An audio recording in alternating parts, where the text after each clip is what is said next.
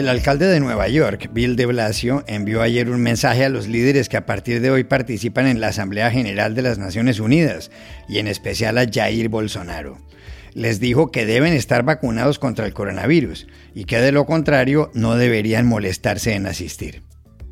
We need to send a message to all the world leaders, including most notably Bolsonaro from Brazil, that if you intend to come here, you need to be vaccinated. If you don't want to be vaccinated, don't bother coming.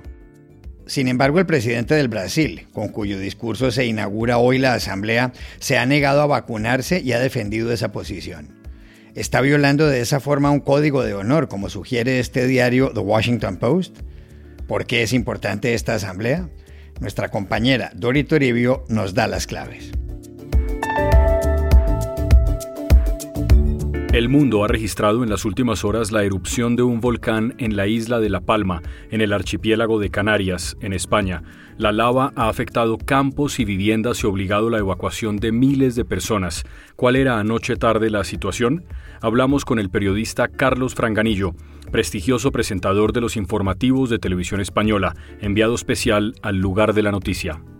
Faltan cinco días nada más para las elecciones en Alemania y el domingo pasado tuvo lugar el tercer y último debate televisado entre los candidatos, el cristiano-demócrata Armin Laschet, el socialdemócrata Olaf Scholz y Annalena Baerbock de los Verdes. ¿Quién ganó?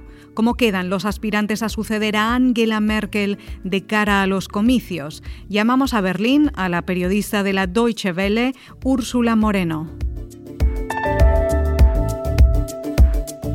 Hola, bienvenidos al Washington Post. Soy Juan Carlos Iragorri, desde Madrid.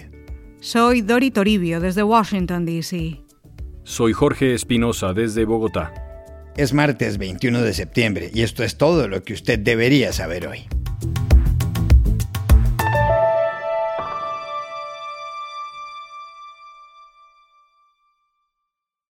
Con escándalo empieza hoy en Manhattan, en Nueva York, la Asamblea General de las Naciones Unidas en su edición número 76.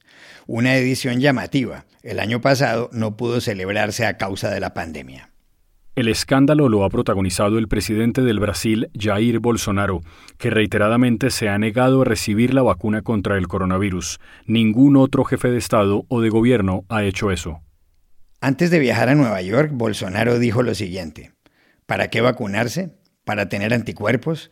Mis niveles de anticuerpos son muy altos y estoy bien. Si tomo la vacuna Coronavac, no va a llegar a ese nivel de efectividad.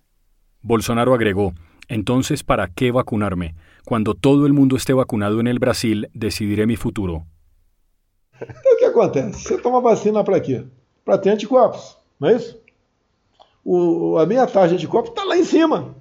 Então, estou bem, vou tomar uma vacina para Coronavac, por exemplo, que não vai chegar a, esse, a essa efetividade, para que, que eu vou tomar? Tá? Agora, todo mundo já tomou vacina no Brasil, porque todo mundo tomar, eu vou decidir o meu futuro aí. Está previsto que el discurso de Bolsonaro sea hoy el primero de la Asamblea General. La tradición es que el delegado brasileño habla antes que los demás empezó en 1947, cuando Osvaldo Araña tomó la palabra en la primera asamblea del organismo. Hay varias razones. Brasil es fundador de la ONU y fue el primero que adhirió a ella. Ha formado parte muchas veces del Consejo de Seguridad como miembro no permanente y el discurso de Araña impidió que abrieran la asamblea el delegado de Estados Unidos o de la Unión Soviética en plena Guerra Fría. Por negarse a recibir la vacuna, a Bolsonaro no le fue tan bien en los restaurantes de Nueva York. Junto a su equipo de asesores, le tocó comer pizza en una acera. Para entrar al local debía mostrar un certificado de vacunación. Dori, si Bolsonaro llega hoy martes sin vacunarse a las Naciones Unidas, ¿estaría violando un código de honor?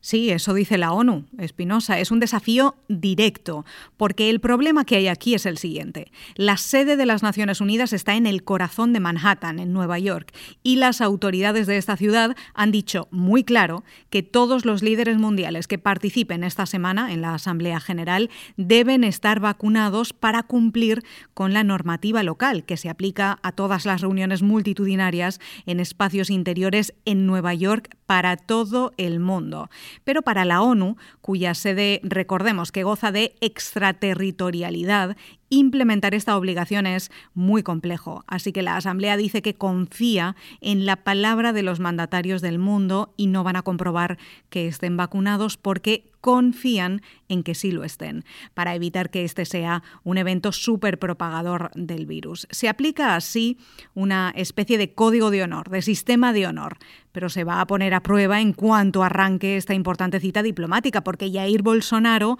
no está vacunado, su discurso es el primero y es un desafío directo a este sistema de honor. A esta hora, que sepamos, parece difícil que alguien vaya a hacer algo para evitarlo. Dori, ¿por qué es importante la Asamblea General de la ONU que empieza hoy? Pues Juan Carlos, porque la Asamblea General, que es la cita diplomática más significativa del mundo, se celebra este año por primera vez en la historia en plena pandemia global. Si normalmente Nueva York es una ciudad blindada por la seguridad estos días, en esta ocasión se complica todavía más por las restricciones y controles por el coronavirus. Y esto define el encuentro al que van a asistir alrededor de un centenar de presidentes y de jefes de Estado. Es la primera reunión presencial desde 2019 y buscan coordinación y soluciones para la recuperación global tras el golpe de la pandemia, la crisis climática, los derechos de las mujeres y el futuro de Afganistán y de los refugiados afganos tras la retirada militar estadounidense. Además, están sobre la mesa las tensiones diplomáticas entre Estados Unidos, Australia y Francia por el acuerdo de defensa AUKUS, tensiones que no habíamos visto en décadas y estaremos pendientes también del primer discurso en persona de Joe Biden como presidente estadounidense ante la Asamblea General, en el que, según ha adelantado la Casa Blanca, anunciará el cierre de una era de 20 años de guerra y el inicio de un capítulo de diplomacia intensiva de Washington en el mundo.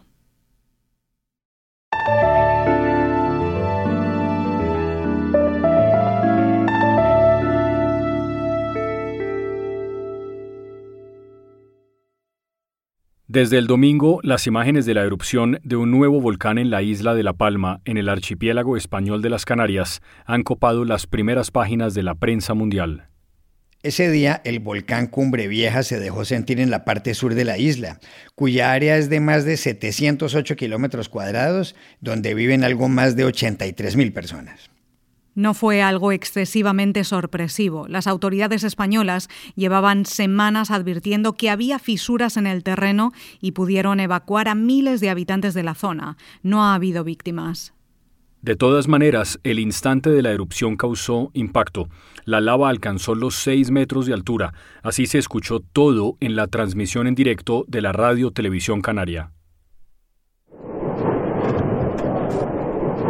Acaba de explotar Llevan el audio total, ¿verdad, Fátima? Imágenes en directo, momento histórico en Canarias que vive una nueva erupción volcánica cuando son las 3 y 12 minutos de la tarde.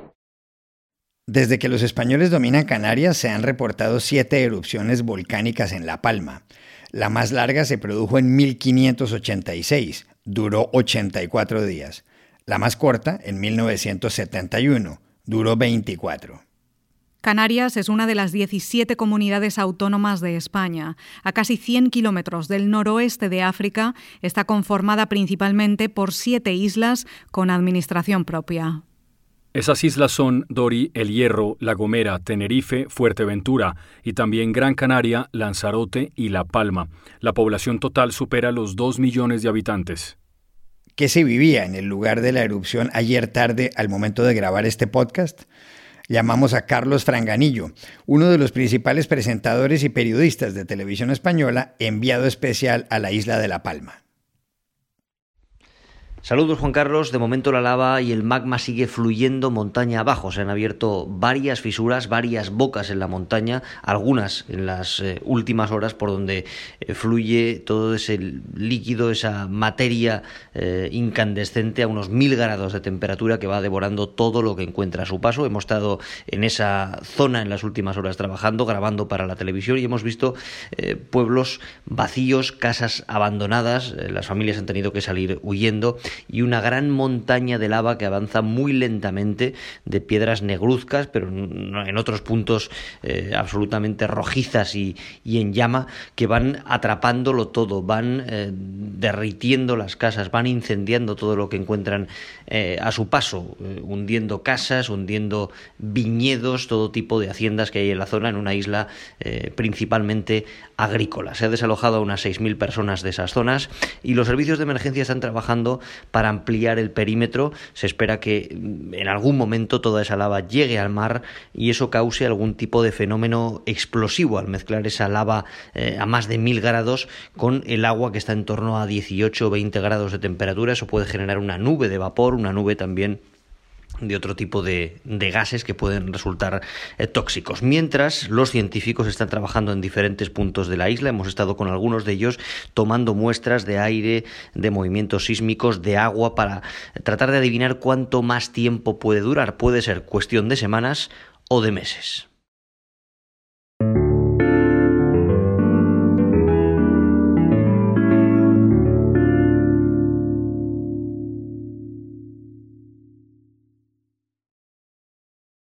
La campaña para las elecciones en Alemania ha entrado ya en la recta final. Aunque puede haber cambios antes de la votación de este domingo, hace pocas horas tuvo lugar el tercer y último debate entre los candidatos a suceder a la canciller federal Angela Merkel.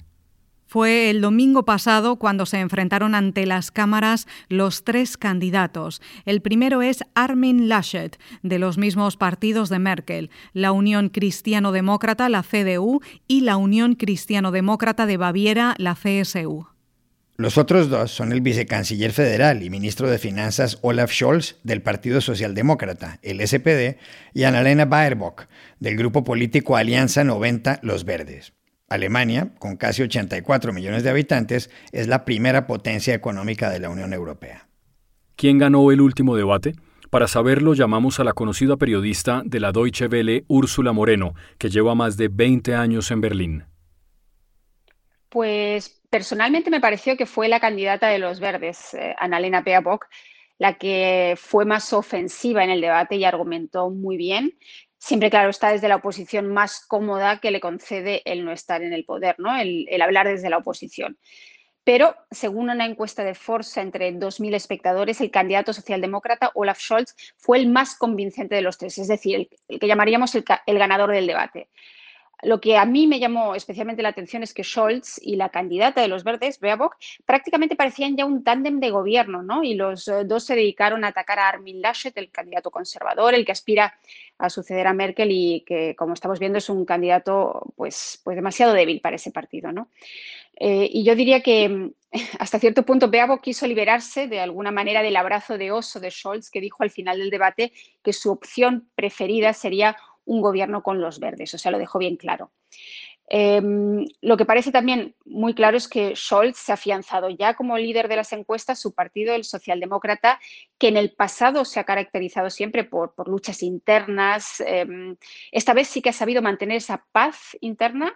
Eh, no ha trascendido nada y eso sumado a que representa el continuismo de Merkel porque ha gobernado con ella, porque es moderado dentro de su partido y sumado a los traspiés de sus contrincantes, pues eso le concede ahora mismo una ventaja de cuatro o cinco puntos que parece ya difícil que recorte su contrincante conservador. También le preguntamos a Úrsula Moreno quién puede ganar las elecciones este 26 de septiembre.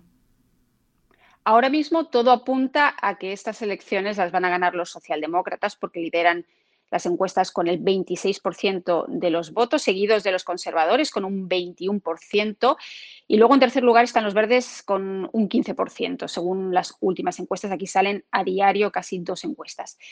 Em, eso sí, los verdes podrían ganar algunos votos en esta semana final porque el viernes hay una gran manifestación ecologista aquí en, Berlín con Greta Thunberg y el tema del clima está muy alto en la agenda y esto podría movilizar a los jóvenes em, que en realidad son los que más votan a los verdes, a votar ese partido. Pero, y aquí está el tema clave, este caudal de votos del que estoy hablando es muy pequeño para lo que es habitual en Alemania, donde democristianos o socialdemócratas tenían entre un 30 y un 40% de los votos y luego se buscaban un socio menor para gobernar, que solían ser los liberales, pero también lo fueron en una ocasión los verdes. ¿no? Así ha habido siempre una alternancia en el poder en este país.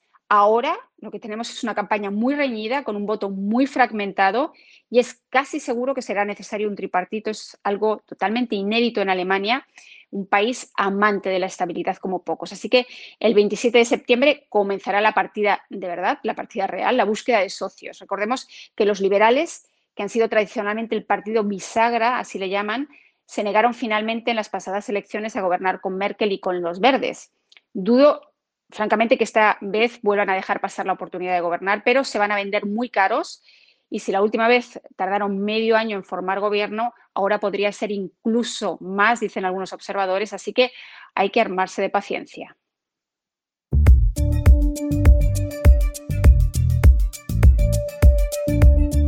Y estas son otras cosas que usted también debería saber hoy.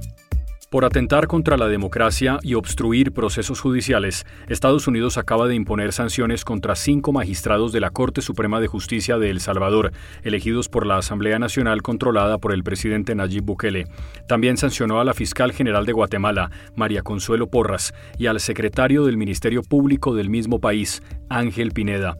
El anuncio lo hizo ayer el secretario de Estado estadounidense, Anthony Blinken, a través de su cuenta en Twitter. El ex jefe de inteligencia de los gobiernos de Hugo Chávez y Nicolás Maduro, Hugo Carvajal, ofreció ayer ante la Audiencia Nacional Española entregar información sobre la banda terrorista vasca ETA, el grupo terrorista libanés Hezbollah y las antiguas FARC colombianas. Carvajal, de 61 años y conocido con el alias de El Pollo, fue capturado el 10 de septiembre en Madrid y está pedido en extradición por Estados Unidos por cargos de narcotráfico. Tribunal Supremo Español rechazó suspender el proceso para extraditarlo. Estados Unidos anunció ayer que a principios de noviembre levantará las restricciones que había impuesto hace año y medio a los viajeros procedentes de 33 países, esencialmente de la Unión Europea y el Reino Unido. Según Jeffrey Siens, encargado de la Casa Blanca de la respuesta del coronavirus, los viajeros deberán presentar un certificado de vacunación antes de abordar un avión, así como una prueba PCR negativa. Quienes tengan las dos dosis de la vacuna no deberán hacer cuarentena. Washington no ha dejado claro cuáles vacunas aceptará. Y aquí termina el episodio de hoy de El Washington Post, El Guapo. En la producción estuvo Cecilia Favela. Por favor, cuídense mucho. Y pueden suscribirse a nuestro podcast en nuestro sitio web, elwashingtonpost.com, seguirnos en nuestra cuenta de Twitter, arroba el post, y también nos encontrarán en Facebook, buscando el Post Podcast. Chao, hasta la próxima.